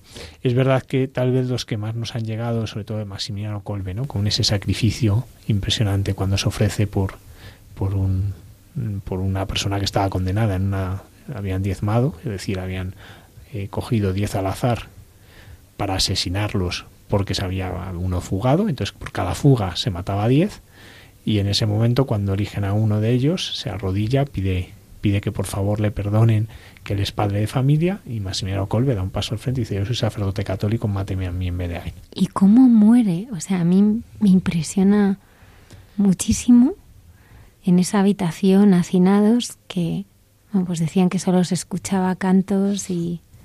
Sí, esa, esa habitación en la que el Papa Francisco cuando estuvo en, en Polonia, en la JMJ, estuvo rezando. ¿no? Fue impresionante porque no dijo ningún discurso, simplemente escribió dos líneas en, un libro, pero no dijo nada, estuvo ahí rezando en silencio. Eh, claro, y que yo fue impresionante porque la, les condenan a morir de hambre. Es decir, no, no se bastaba con matar, había que, aniquilar a la persona. Y, además había que aniquilar a la persona de manera ejemplar para los demás. De hecho, eh, muchas veces buscaban ¿no? que la gente oyese los gritos de sufrimiento, de dolor, de hambre, ¿no? O sea, era, era provocado. Lo que pasa es que aquella vez lo que en vez de escucharse esos gritos de dolor y sufrimiento que se escuchaban eran cánticos, eh, todos aquellos hombres que habían sido condenados con él hacen un camino que solo Dios conoce, pero es verdad que por lo que se sabe desde fuera, que son esos cánticos, un camino de encuentro con Dios y de, de haberse, haber aceptado su muerte entregándose a Dios. Bueno, de hecho no se volvió a repetir ¿no? ese castigo en el campo de concentración. Claro, ya, ya eso, de hecho al máximo Colbert tenían que poner una inyección de ácido fénico para matarle, ¿no? porque ya no querían prolongar aquello más. Y Edith Stein a mí me tiene cautivada. Bueno, es que Edith Stein es, es, es una mujer impresionante, es que es de los personajes del siglo XX. Absolutamente. Es una mujer filósofa. Juan Carlos estudia filosofía. Eh, Juan Carlos es de, es de su ramo. ¿no? Una mujer que era filósofa, la retiran de la enseñanza, de la cátedra. Ella había sido discípula de, gente como Hulser, ¿no? Max Weber, ¿no? Eh, grandes filósofos, ella, toda esa corriente, la fenomenología, ¿no? Eh, bueno, pues ella era, era, era profesora de universidad y le prohíben ser profesora de universidad. Cuando los nazis llegan al poder, prohíben que un judío de clases de, en la universidad. Ella va a dar clase a las dominicas de Espira, es un sitio muy bonito, pero además uno puede rezar en el banco en el que ella rezaba. Y, y allí es donde va a estar. Ella va a entrar carmelita, lo que pasa que las, la tienen que retirar junto con su hermana, que también era carmelita, en un proceso tan impresionante, porque, eh, claro, ella era judía de nacimiento. Es verdad que no tenía fe, pero cuando encuentra fe, la encuentra gracias al contacto con los amigos. Eso es muy bonito, porque estos amigos que eran filósofos, con ellos va descubriendo la fe, y es verdad que, el empujón final se lo da la lectura del libro de la vida de Santa Teresa. Eh, aquello es una ruptura también en su vida familiar, pero es que luego sus hermanas le siguen. Y una de ellas entra carmelita y ellas son trasladadas a Holanda, las sacan de Alemania por el peligro que corren y las mandan a Holanda. Y cuando los obispos holandeses hablan eh, denunciando los crímenes nazis, como represalia, eh, fueron a por todos los judíos que habían sido conversos al cristianismo. Por tanto, las sacan del convento y las llevan a, a Auschwitz y muere al llegar, vamos, es de las que muere nada más llegar es gaseada. Y bueno, pues es, es impresionante, es una mujer para leer. No sé, ¿has leído alguno de sus libros? ¿Has tenido oportunidad? no, todavía no. pero es impresionante, hay varios volúmenes publicados, ¿no? Y sobre todo cuando habla de la mujer, es, es impresionante, ¿no? En la, la, reflexión de esta, pues de una mujer que, que sufrió por su condición de mujer, por su condición de judía y por su condición de cristiana sufrió por las tres cosas. Y por eso tiene, tiene un valor impresionante hoy en día recuperar sus escritos que son de una belleza impresionante además. Quizá ahora, pues, eh, gracias a Dios, ¿no? No hay campos de concentración, pero... Aquí. Aquí, es verdad, ¿no? En España. Pero sí es cierto que, mm, que nos roba muchísimas veces la dignidad, ¿no? Con tantas cosas, ¿no? O sea, que esto mismo que, que parece tan bueno, pues tan evidente, ¿no? Y tan tremendo, ¿no?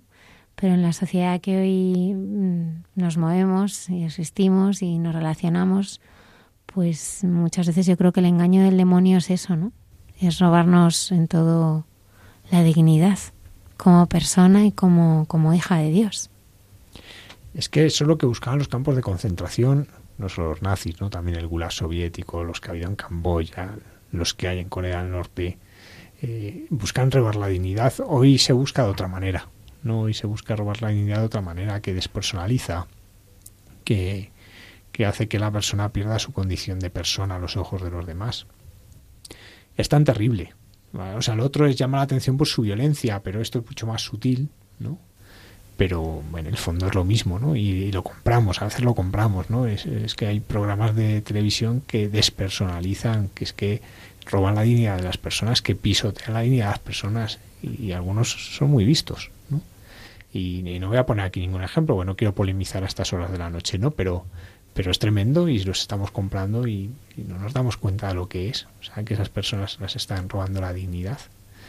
Entonces, eh, no habrá campos de concentración en España, ¿no? En otros lugares sí los hay, pero, pero sí que hay lugares en los que se roba la dignidad a las personas. Una dignidad que por otro lado no puede ser arrancada.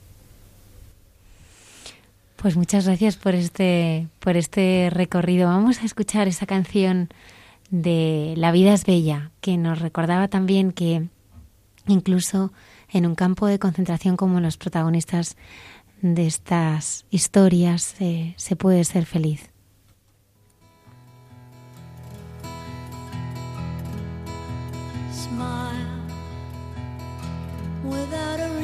love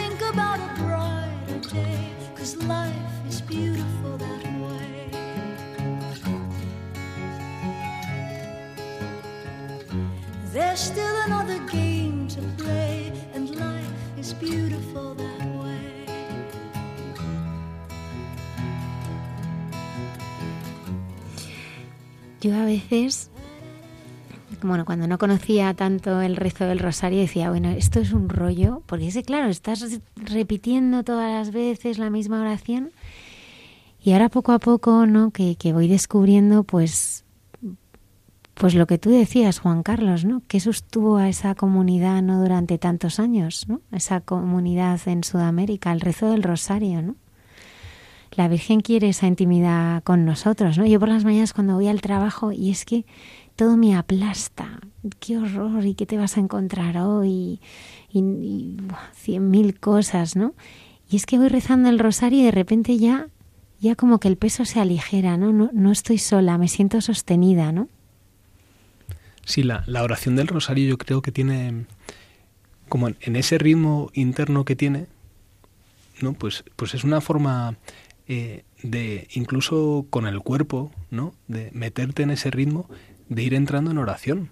O sea, todo, todo tú rezas. Ahí está, ese es el secreto. Yo he descubierto que, que, que ya no es solamente una oración vocal, sino que yo en las Ave Marías, yo hablo con la Virgen. Entonces, claro, en cada María, pues, pues también ahí vas contándole las cosas, vas compartiendo con ella y, y a ella le gusta mucho. Claro, si es que pues es madre, ¿no? Y como madre, ¿cómo, cómo no se va a interesar por, por sus hijos, ¿no? Por, por tu alegría y por tu pena y, y por tu ilusión y, y lo que te da miedo.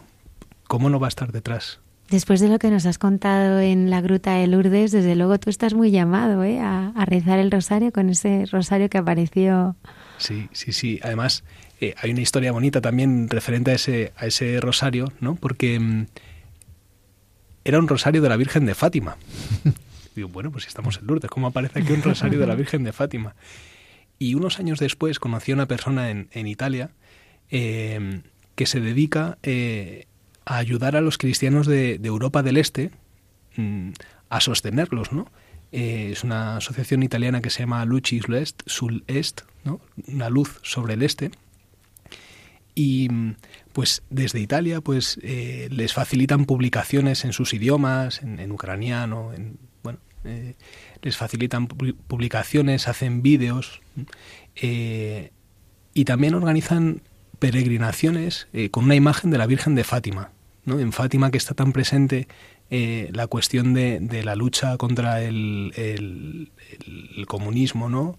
La consagración al corazón de María en, aquellos sitios que han sufrido tanto, pues ellos se dedican a llevar a la Virgen a aquellos sitios donde, donde ha estado presente eh, esa ausencia de Dios, ¿no? donde la han querido desterrar. ¿no? Y pues pude participar con ellos en una peregrinación a Ucrania. Eh, por allí íbamos a pueblecitos muy pequeños, eh, capillitas, con la Virgen en, en una furgoneta, la llevábamos y, y al llegar allí pues se organizaba una fiesta, una fiesta. E íbamos con un sacerdote ucraniano que hacía una predicación larga, ¿no? Eh, hablando sobre la Virgen María, sobre la importancia de rezar el rosario, de, consagrarse a ella, y luego eh, pues se celebraba la misa, ¿no? Y todos los niños pasaban eh, y le daban un beso a la Virgen y recibían una medalla de la medalla milagrosa. Pues yo vi muy vinculado aquel hecho de, de Lourdes, el encontrarme ese rosario, con ir después llevando a la Virgen de Fátima a aquellos lugares. Sí, sí. ¿Y ¿Por qué le gusta, Padre Javier, a la Virgen tanto el rosario? Pues porque es la oración de los niños. Es decir tantas veces y repetir tantas veces como hace un niño, ¿no? Un niño se cansa de decir mamá, mamá, mamá todo el rato, y es lo que dicen, ¿no? Pues es igual en el rosario, es un modo de dirigirnos a la Virgen en esa parte, como por así decirlo, de hacerse niño, ¿no? Y luego está esa parte que también se vive en el rosario, ¿no? De poder recorrer con ella el, camino de la salvación, ¿no? Porque en el rosario se nos invita a meditar las escenas eh, de la mano de la Virgen, ¿no? Pues vivirlo con ella y por tanto profundizar con ella en lo que lo que estamos meditando. En algunas en las que ella está muy presente, en otras que aunque no está presente eh, tan directamente, pero no deja de estar, ¿no? Y que ya nos ayuda a entrar de un modo especial. Eh, a veces parece que que eso que para rezar el rosario habría que saber mucho, ¿no? Es una oración muy sencilla, pero a la vez tienen esa profundidad que ayuda a que todo el mundo pueda entrar en ella. La hermana Carmen Pérez y José Manuel Palomeque eh, esta noche en, en este espacio que cada viernes eh, reflexionan, nos hablan del rosario. Vamos a escucharles.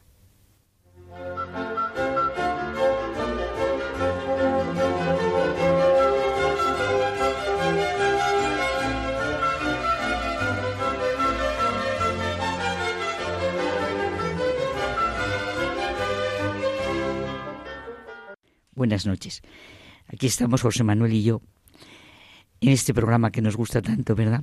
De hay mucha gente buena y que nos hace pensar tanto y que nosotros queremos contribuir con nuestro granito de arena Eso es. a que haya y en esos momentos de intimidad, pues A estas horas. a estas horas hemos pensado una cosa. Es que el Papa Francisco en septiembre nos invitó a rezar por la Iglesia cada día el Santo Rosario durante todo el mes mariano de octubre. Sí, el mes mariano de octubre dijo. Muy rica y fecunda invitación que en realidad supone acostumbrarse, entre comillas, ¿verdad, José Manuel?, a hacer del rosario una oración diaria. Y fíjate que lo de la palabra acostumbrarse no, no es una palabra, digamos que caprichosa o traída. No, porque acostumbrarse, el hombre es un animal de costumbres. Entonces, todo en la vida, para que tenga un fruto, necesita hacerse costumbre. Exacto. Estudiar, necesitas hacer costumbre de estudiar. Un hábito, para un poder hábito llevar- bueno. Claro, entonces, al final, de las buenas y de las malas costumbres, Exacto. salen es la vida humana. vida. Claro. Y nosotros estamos pensando en el acostumbrarnos buenísimo a caminar cada día de la mano de nuestra madre, Eso es. como también hacemos con la oración del Ángelus o del Regina en Pascua. Pero fíjate que hacer costumbre quiere decir que hay que hacerla. Es decir, requiere de un esfuerzo ¿eh? Mm, y no es una cosa que sea fácil. ¿eh? Claro. Oye, recuerdo que en mayo, en estos minutos entre tú y yo, ya sentimos la necesidad de rezar con María y dialogamos sobre el rosario. Pero oye, como dices tú, nunca es bastante en nuestra vida. Y estoy, estamos pensando no solo en el Papa Francisco, precisamente San Pablo VI, que un día tendremos que dedicarle a San Pablo VI, ¿eh? en su carta dedicada a la Virgen María, Marialis Cultus, nos dice que el rosario es como el salterio de la Virgen. Desde el principio del cristianismo, la oración más tradicional, claro, de la Iglesia era el salterio. A ver, explícame eso del salterio. Verás, porque es que- somos... Bueno, sí que lo sabes. El libro de la Biblia que recoge la colección de los 150 salmos del Salterio. ¿Y por qué se llama salterio? ¿Tú lo Claro, sabes o- porque el pueblo judío rezaba con salmos. Ah, Y María y Jesús, como hijos del pueblo judío, los rezaban y cantaban. Los primeros cristianos vieron reflejados en los salmos el misterio pascual de Jesús y su vida entera. El rosario también, y lo habrás oído, es como la Biblia de los sencillos, Sí. el breviario de los humildes, el Evangelio hecho oración. Creo, no sé si sabes que fue San Pío V quien instituyó la fiesta Nuestra Señora del Rosario, en acción de gracias por la victoria obtenida en Lepanto. esto sí lo sabía. Ah, claro, claro. Había dado dos años antes una preciosa definición del rosario. El rosario, fíjate qué bonito, es un modo piadosísimo de oración, al alcance de todos, que consiste en ir repitiendo el saludo que el ángel dio a María, interponiendo un Padre Nuestro entre cada diez Ave Marías y tratando de ir medit- meditando, mientras tanto, en la vida de nuestro Señor, todo el misterio de salvación. Pero el rosario, tal y como lo conocemos hoy, a ver, de- de- porque digamos que sí, ya sabemos que San Pío V es Sí. el que instituye la fiesta, pero ah, ¿de dónde ¿cuándo- data? de- Claro. ¿De dónde? ¿Cuál es el origen? Sí, no? del siglo XIII. Mira. Santo Domingo de Guzmán, el fundador de la Orden de los Predicadores, los dominicos, por cierto, a la que pertenecía San Pío V. Ah. Pues, Bueno, claro, San- a- a- algo tiene que ver. claro, por eso nos presenta y propone Santo Domingo de Guzmán los misterios de Cristo a través de María, con las dos oraciones centrales nuestras. Estaba formado, con lo que preguntabas antes, por tres coronas, misterios gozosos, dolorosos, gloriosos. Son 50 Ave Marías cada uno de ellos. Lo que preguntaba, los 150 salmos, bueno, repartidos en 10, etcétera. Fue Juan Pablo II el que añadió, que nos vamos a decir, claro, los misterios luminosos de la vida pública del Señor. O sea, ¿cómo no vamos a encontrar el sentido de todo lo que supone orar, rezar el rosario, ese ir gustando, interiorizando todos los hechos vividos en los misterios gozosos, dolorosos, luminosos y gloriosos? En realidad es que el rosario, digamos que no tenemos excusa para no rezarlo, porque, oye, todos no sabemos el Padre Nuestro, el Ave María y el Gloria. Eh, y por tanto no hay excusa. No hay excusa. Y tenemos dos manos con cinco dedos. Y coger de la mano. y chicos, exacto, es que exacto. tienes todas las Bueno, herramientas. y tampoco pasa nada porque cada uno tengamos un rosario en nuestra vida. A mí me encanta ir rezando el rosario Sí, por la avenida pero- de los poblados. Pero, que no rezarlo porque no lo tengas. Y la gente, y la gente lo mira, ¿eh? Y ya me han dicho muchas cosas paseando. Sí, sí, hermana, rece por mí, claro que sí. Y, y si quiere rezamos juntos. No, no por ahí, pero cuando usted esté en casa. Y así, oye, podemos rezar con María, la Madre de Dios, y nuestra, el camino de la redención. Oye, es que decimos misterios porque exceden a nuestras medidas. Son los acontecimientos vividos por Jesús y su Madre para nuestra redención. Ah. Pero yo no entiendo de verdad cómo no encuentran sentido a rezar el rosario, lo que supone ir gustando e interesando todos. Mira, yo mm, ya sabes que tengo especial, bueno, no, no iba a decir predilección, no es que sea predilección, es cariño Sí. por el Padre Pío. Ah, sí. El Padre Pío siempre, eh, siempre le decía bueno, a alguno de sus hermanos, ¿no? Cuando, cuando iba a dar un paseo, cuando iba a pedir por alguna intención, decía, tráeme el arma, Ay, qué bonito. Y el arma era el rosario. tráeme el arma. Precioso, precioso, José Manuel.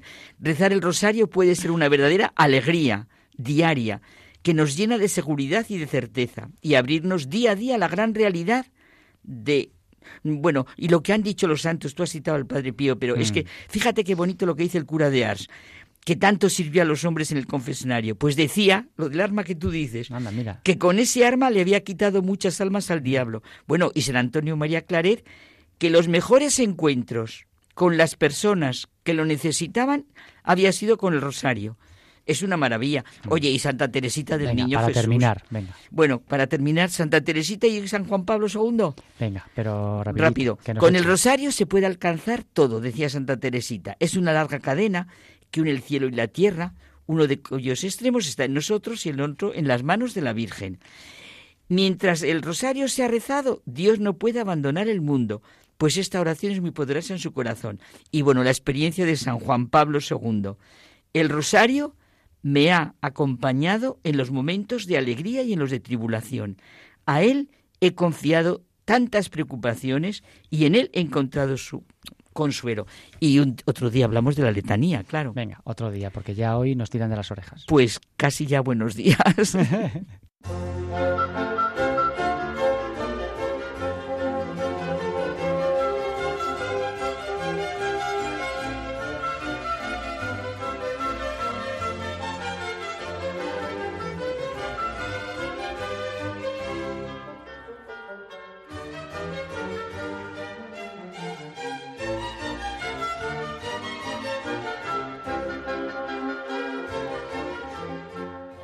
mí de verdad me, me, me- me emociona ¿no? la vitalidad de, de la hermana Carmen con 80 años y todos los viernes aquí con, con nosotros con muchísima ilusión compartiendo pues eh, sus reflexiones. Animo a nuestros oyentes porque hace bueno pues algunos meses estuvo compartiendo eh, su testimonio eh, con todos los oyentes está en el podcast, así que los que todavía no la conocéis os animo a que profundicéis en, en una vida pues muy rica ¿no? de, de esta, de esta mujer.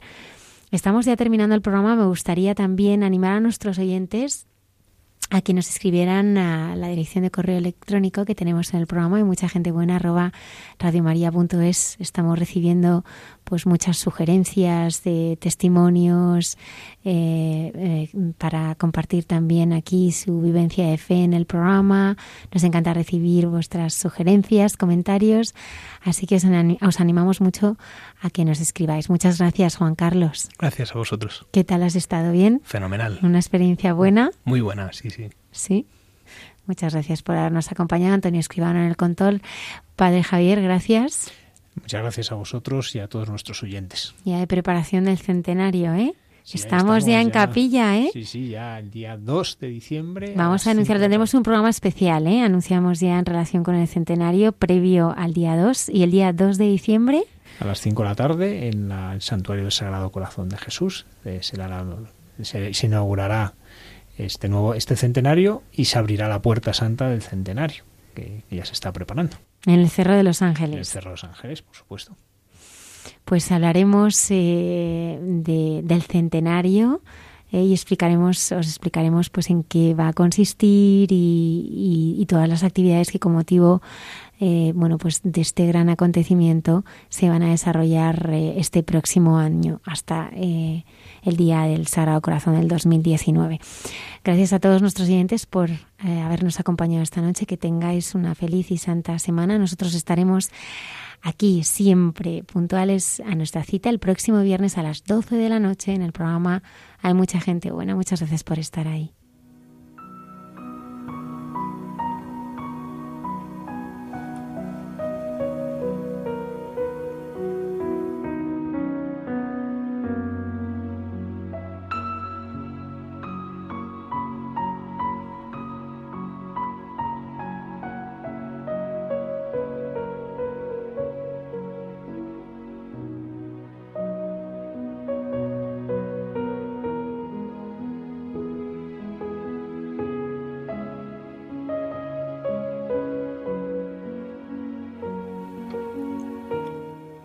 Señor es mi pastor, nada me falta. En verdes praderas me hace recostar.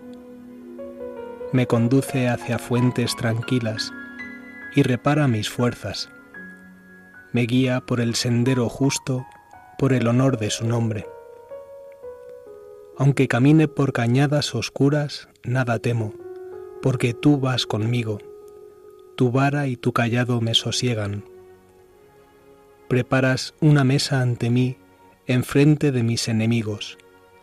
Me unges la cabeza con perfume y mi copa rebosa.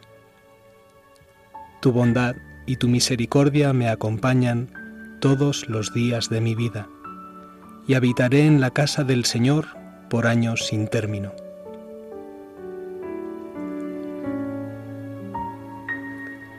La bendición de Dios Todopoderoso, Padre, Hijo y Espíritu Santo, descienda sobre vosotros y os acompañe siempre. Amén. Amén.